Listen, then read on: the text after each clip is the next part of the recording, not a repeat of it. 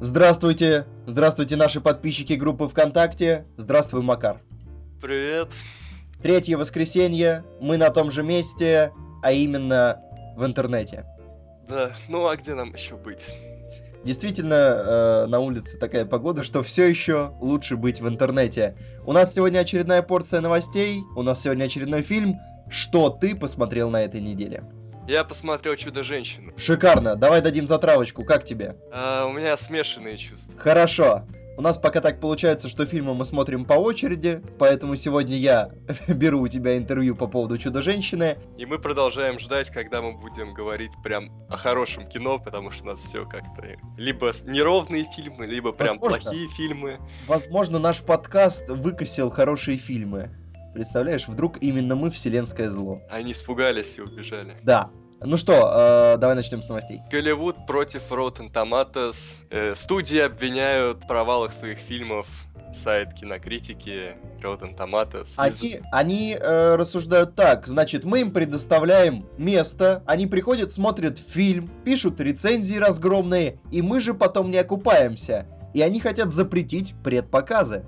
Кстати, заметь, DC, они учатся на ошибках, я уже говорил это и сейчас говорю, как бы в дайджесте то, что они трейлеры стали грамотнее делать, уже злодеев не показывают, какие-то ключевые повороты сюжета не показывают, а сейчас они выпустили, э, ну, точнее, дали доступ к оценкам только за день до начала фильма в кинотеатрах, Угу. когда вышла «Чудо-женщина». Но Неплохо. Но оценки были хорошие. оценки были хорошие, но они все-таки подстраховались. А вот спасатели Малибу не подстраховались, и у них был прогнозируемый э, сбор э, на родине 40 миллионов долларов, а в итоге они собрали даже не 30, и даже не 20, а 18. И они расстроились, черт возьми. А сколько фильм стоил? Фильм стоил 69 миллионов. Ну, тогда обидно. Ну, там даже по трейлеру видно, что вот не тянет это смотреть. По-моему, таки, такой фильм был в прошлом году, что-то похожее. Нам даже в трейлере было видно, какой ленивый хромак.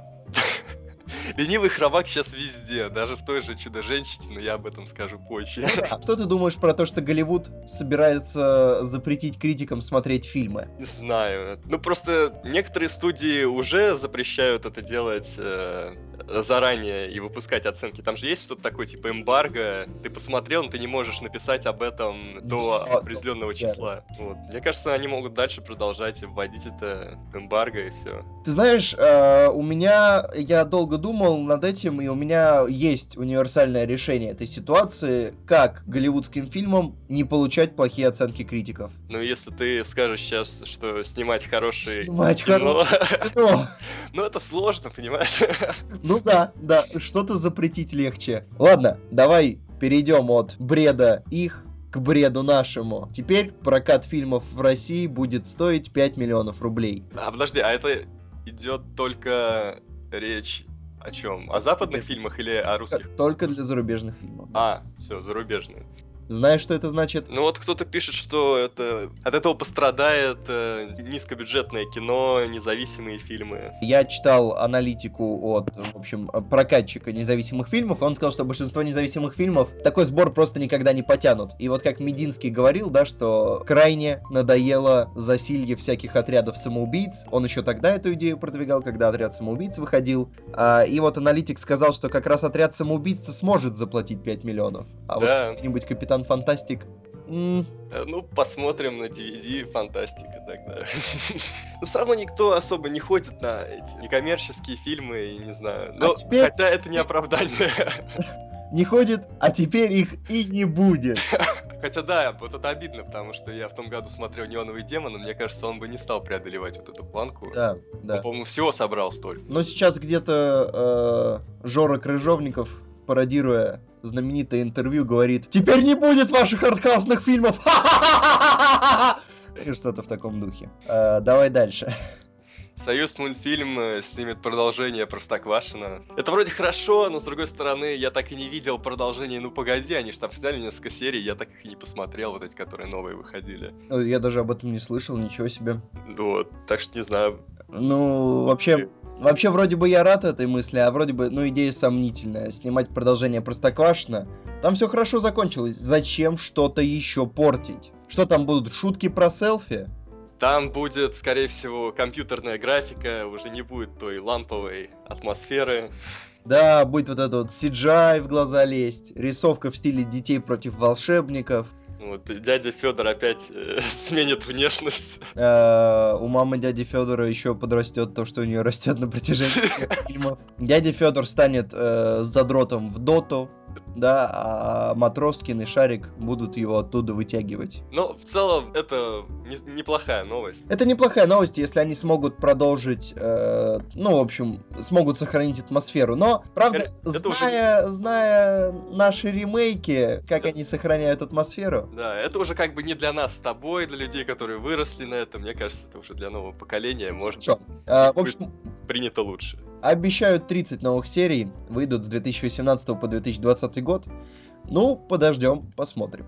Даже больше, чем было в оригинале. Они решили э, догнать и перегнать. Ну хорошо, идем дальше. Физрук получит полнометражное продолжение. Это скорее хорошо. Мне, в общем-то, нравится физрук. По крайней мере, первые два сезона. Что-то третий я уже не смог посмотреть. Я потому что- дважды, я дважды пытался смотреть физрука, но оба раза я натыкался на сцены, после которых я думал, типа, и вырубал. Вот. Но в целом э, тенденция, что сериалы у нас э, захватывают кинотеатр, она приобретает характер стабильный. Слушай, вот кухня, не Кухня удачно, да. Оба раза, по-моему, удачно. Очень удачно. А физрук, в принципе, он выходил примерно в одно время с ней. Там тоже есть Нагиев. Почему бы ему тоже не окупиться в кинотеатр? Да, это, в общем, хорошая идея. Я не пойду, но я это поддерживаю. Ну и все. И давай сделаем самый неожиданный переход в истории. От физрука мы перейдем к Канскому кинофестивалю. Я... Ну, вообще, пока сложно говорить что-то о Канском фестивале, так как эти фильмы... Ну, только сейчас Звягинцев идет в кинотеатре, не любовь, остальное это мы увидим только, может быть, осенью. Да, дай бог. Э, Звягинцева удачно э, выпустили. Может быть, у нас в следующем подкасте на следующей неделе будет на него обзор. Кстати, скорее всего, нет, потому что у меня в городе один кинотеатр его показывает, и один сеанс в 9 вечера, и, как бы, нет. Давай просто пробежимся по итогам. Победил квадрат э, Рубена Эстлунда. Э, я, честно говоря, не знаю ни режиссера, ни фильм. Прокат в России пока вообще не заявлен. Ну, я почитал сюжет, сюжет интересный. Сюжет, завязка крутая. э, я думаю, что, ну, по крайней мере, я читал, что это сатира на э, общество и современное искусство. Э, 10 из 10. Правда, все уже было, о чем говорят мужчины. Это как э, наши Симпсоны. Все уже было в Симпсонах у них. Все уже было, о чем говорят мужчины у нас. Но, наверное, там эту тему раскрыли поглубже. Второе место занял фильм «120 ударов в минуту». А вот третий по значимости приз как раз взяла Нелюбовь Звягинцева. Я смотрел трейлер, у меня есть ощущение, что там опять будет такая грязноватая чернуха про Россию. И вот у меня очень смешные чувства на этот счет. Не знаю, как у тебя, Макар. С одной стороны, мне приятно, что наш режиссер э, побеждает где-то, и я, ну, в общем, о нем знают в мире. Звягинцев наш, пожалуй, зеркало российского кинематографа. А с другой стороны, обидно, что он снимает не что-то там про, в общем, про любовь, а какую-то чернуху про Россию. Но он подпитывает вот эти стереотипы, которые есть на западе России, по крайней мере, вот, было так с Левиафаном, то, что водка там и так далее. А нелюбовь, не знаю, вроде трейлер не показывает, что там какая-то политика, это, в общем-то, такая история могла бы случиться в любой стране, не только в России. Хотя западные критики пишут, вот, это все там режим российский опять Но они, они фильмы не смотрят, в общем. они могут это писать про что угодно, в общем-то, российское, не глядя фильм. Да, там почти все рецензии. Вот Также ученик, когда вышел, э, смотрел на метакритике, что пишут, там на Западе тоже то же самое. Как бы я видел фильм, а рецензии вообще о другом эти западные. Режим, борьба с режимом, вот этот фильм показывает, что все плохо в России и так далее. Э, да. Э, Бредятина. Э, Приз за лучшую э, режиссуру. Приз за лучшую режиссуру взяла София Коппола за фильм «Роковое искушение». Что-то трейлер какой-то такой сомнительный. Я не смотрел трейлер, я смотрел на девушек на постере. Вполне ничего. Я оценил. Я не знаю, я поначалу подумал, это бэшка какая-то, когда увидел в кинотеатре. Я, я тоже подумал, что это бэшка. А, а она вон в Каннах бэшит. по полной. Очень ну, старая. ладно. И Глав- Кирстен Данст там очень старая. Хотя она вроде по годам не такая старая, но в этом фильме что-то прям совсем. Старее, чем Николь Кидман? Да, ну или, по крайней мере, на уровне с ней. О, как жизнь-то потрепала. Ладно, главное, что мы ждем из Кан, это фильм, который получил награду за лучший сценарий. Опять. В прошлом, нет, не в прошлом, пару лет назад у этого же режиссера Лобстер получил награду, и поэтому этот фильм мы ждем. Да, убийство священного оленя. Режиссера, сейчас извиняюсь, Йоргаса Лантимоса, если я все правильно помню. Да, Лобстер был очень крутой, э, хотя он, конечно, был местами безумный, но очень крутой. ну говорят, убийство священного оленя будет еще безумнее и жестче, и вообще будет хоррор. Да, жанр стоит у фильма ужасы, все-таки Лобстер был драмой, э, хотя, ну, с элементами комедии черной, очень черной. А вот убийство священного оленя обещают э, ужасы, и причем Долин говорил, что это вообще э, такая вполне себе античная трагедия в современных декорациях. Ну, Долин может Долин увеличивать, да. Вот, но да, там снова Колин Фаррелл, это теперь любимый актер режиссера. Ну нет, следующий фильм не взял. Я расстроился. Там Колин Фаррелл, и э, надо сказать, что он там не один играет, там же его борода еще. Видишь? Да, его борода, это... Она там, мне кажется, у нее есть свои реплики. Ну, будем надеяться, что нет. Это будет слишком даже для э, режиссера Лобстера. Ну что, ждем. Кстати, я вот что-то не помню, а когда прокат заявлен у фильма? Осень. На Метакритике стоит осень. Слушай, пока, пока премьера э, в России стоит октябрь 2017, ну ждем. Ждем, да. День рождения можно сходить. Я думаю, это хороший фильм для праздника. Ой, я так пару лет назад праздновал день рождения на фильме «Ярость». Это было очень весело. Все, переходим Переходим, да. к фильму недели. Я думаю, пора, пора. Уже хватит. Я дам вступительное слово небольшое. То, что я люблю DC и новую вселенную DC, до которой... Ну, в смысле, не то, что там у Нолана было, а я люблю и Нолана, я люблю и то, что сейчас делается, Бэтмен против Супермена, Человек из Стали, с поправками Отряд самоубийц. Так, его смотреть было приятно, но сейчас уже смотрю на это так. И даже Лего Бэтмен пришелся тебе по душе. Ну, Лего Бэтмен, конечно. Ну, это другое, но тоже. В общем, не скажу, что я фанат DC, но мне просто по душе то, что они делают. Ну давай так, э, упростим для э, слушателей, которые могли немного запутаться. Ты фанат DC. Ну, фильмов, фильмов, комиксы я не читаю, а фильмы, да, фильмы я люблю. И было особенно приятно узнать, что Чудо-женщина получила там 96 на Rotten Tomatoes, на Метакритике 76. Это очень высокие оценки. Для DC это прям очень-очень высокие оценки сейчас. Фанаты радуются, и я пошел и думал, вот что сейчас будет, а получилось... Ну, что-то среднее. Я начну с плюсов. Давай. Очень крутая завязка. Вот начало фильма, где-то первые полчаса, шикарно. Я, мы, мы со спойлерами без? Мы без.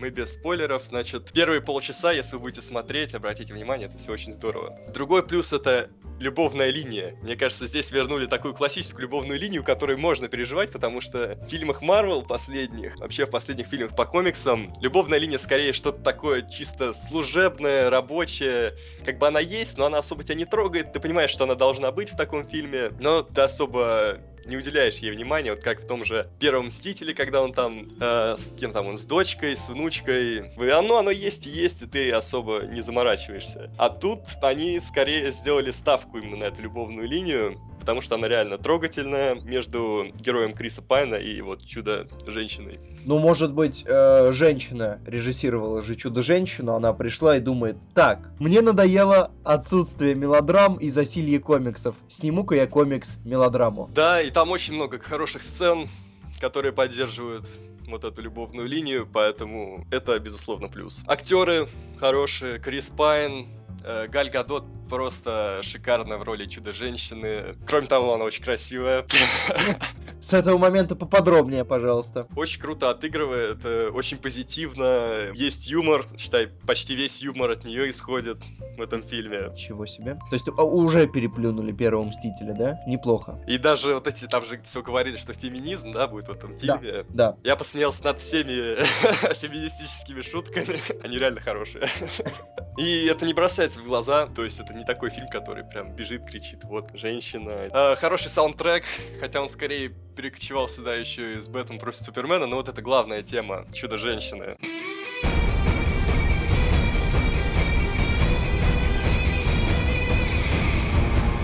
Хорошо. Про юмор я уже сказал. А, вот сцены, знаешь, как в Торе, когда Тор прилетает на Землю, ему все в новинку, он такой ходит и... А что это? А что это? А что это? Здесь тоже есть такие сцены, и мне кажется, они будут работать всегда в любом фильме. Они, их всегда приятно видеть, они всегда забавны, и здесь тоже. Ну хорошо. Я так понимаю, по плюсам все, да? Да. А в чем же тогда минусы? Минусы начинаются буквально с самого начала, когда начинают объяснять, как произошли амазонки. Они это связали с греческой мифологией, то, что... Ну, это, наверное, из комиксов еще идет, но здесь это смотрится как-то очень натянуто, то, что Зевс сотворил людей, сотворил амазонок, чтобы они помогли людям преодолеть вражду. Это очень странно, потому что Зак Снайдер все время старается делать отсылки на христианство и так далее, а тут они берут и говорят такое. Значит, а не пора ли их под оскорбление чувств? как бы ладно, допустим, там и в Marvel очень много богов разных, но здесь, мне кажется, если они уж выбрали какое-то направление, я не знаю, зачем они виляют куда-то в сторону. Тем более, если были вот эти боги греческие, здесь есть Зевс, Арес, то откуда тогда Супермен? Я бы посмотрел Махач э, Супермен против Зевса. Потом тема Первой мировой тоже такая шаткая территория, вроде как бы война, а вы туда вводите супергероя, и он там решает.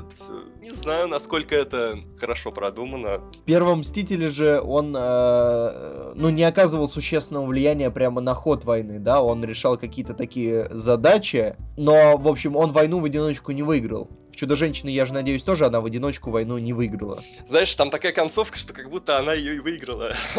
А, понятно. Такое чувство, что после вот этой победы, ну там это объясняется, ну это будет, наверное, спойлер, если это скажу, но могу сказать, что такое чувство, как будто Второй мировой войны после этой войны уже не будет. Э, то есть вот эта мифология и история очень шаткие территории, на которые они вступили, и я не знаю, насколько удачно они прошли, поэтому мне кажется, не особо удачно. Ну вот, кажется, у Чака Э, я слышал, что проблема в том, что они весь фильм говорят о том, что нет черного и белого, а в конце такие, а на самом деле есть. Ну там две точки зрения, но походу побеждает именно та, что есть черное и белое. Там Крис Пайн продвигает то, что его нет, Чудо-женщина продвигает то, что есть черное и белое. И поскольку это комикс, оно есть. И что? И все по минусам? Нет, ты что? Slow-mo. Оно здесь таки, в таких количествах, что я подумал, они точно видели Сталинград. И ориентировались на этот уровень slow-mo, потому что, ну, каждая сцена в slow-mo. Ладно, поначалу ты думаешь, ну, показали, да, что они там могут, как... Ну, блин, это весь фильм. И Зак Снайдер-то от этого отошел. Он ведь большой любитель slow-mo, но в БПС-то его не было почти. Там вот, если вспомнить э, драки с Бэтменом, вот это вот, помнишь, когда он влетает в какой-то завод, когда он спасает Марту. Да. Вот, там не было slow-mo, там вот все было в реальном времени, а тут все в slow-mo. Это тяжело смотреть, это минус. Хотя, ну, боевка красивая, но slow-mo ее тормозит. так, нелепости. Ну, они есть сейчас во всех фильмах DC, и тут есть такие жирные, что я даже сейчас расскажу одну. Я, это не будет спойлером, наверное. Давай, давай, я готов. Значит, Чудо-женщина убивает одного из злодеев. Так. Забывает меч, там, да. где она его убила. Приходит второй злодей, она с ним разговаривает, тянется за спину за мечом, а меча нет. И ты думаешь, вот сейчас начнется какая-то такая ситуация, когда ей нужно будет как-то выкрутиться, добежать до этого меча, чтобы там ее не избили, пока она за ним бежит. И что происходит? Происходит монтаж. Показывает, как Крис Пайн разбирается с какими-то проблемами. Потом опять склейка. И она уже с мечом. О, вот это поворот. То есть там показывается, что она уже сбегала за мечом, злодей ее подождал, и вот она уже стоит с этим мечом. Ну, это все, все по законам э, э, я не помню, как точно это называется в литературе, эпического бездействия. Возможно, это ружье Бондарчука, как говорят. Когда ты думаешь, вот, ситуация, да, что-то должно произойти, а нет. Э, наверное, к плюсам надо было отнести, что злодеи не заспойлерили, и он появляется действительно как твист, хотя он не особо удивляет, и потом тебе кажется, что могли бы сделать это получше, но можно зачесть им это в плюс. Как вообще злодей? Злодей же решает в комиксах. Ну, здесь три злодея, и все они довольно посредственные. Угу. Но, как это обычно и бывает, э, количество злодеев обратно пропорционально их качеству. А учитывая, что последний злодей появляется просто, ну, грубо говоря, из ниоткуда, Ага. Ты даже не знаешь, ну, он злодей, но он только что появился, и у тебя нет эмоциональной какой-то неприязни к нему, и в итоге финальная битва э, ты ее, ну, ты не особо переживаешь. И еще вот здесь очень резко бросается в глаза, что они вообще кровь не показывают, даже в минимальных количествах, хотя она все время орудует мечом, протыкает всех. Очень рафинированно получается. Мы ждем 18 плюс, как у Логана. Ой, я надеюсь, что будет, ну, как в БПС 18 плюс, то, что они в кинотеатрах показали очищенную версию, потом вышла режиссерка, где уже все это было. И тут они вообще стараются избегать показа ударов. То есть, ну, видно, что она замахивается, а потом все. Склейка. Либо склейка, либо знаешь, допустим, человек стоит рядом с колонной и показывает, как она уже разрубает эту колонну, но ты думаешь, что как, как будто она разрубила и человека, и колонну. Ну что, все?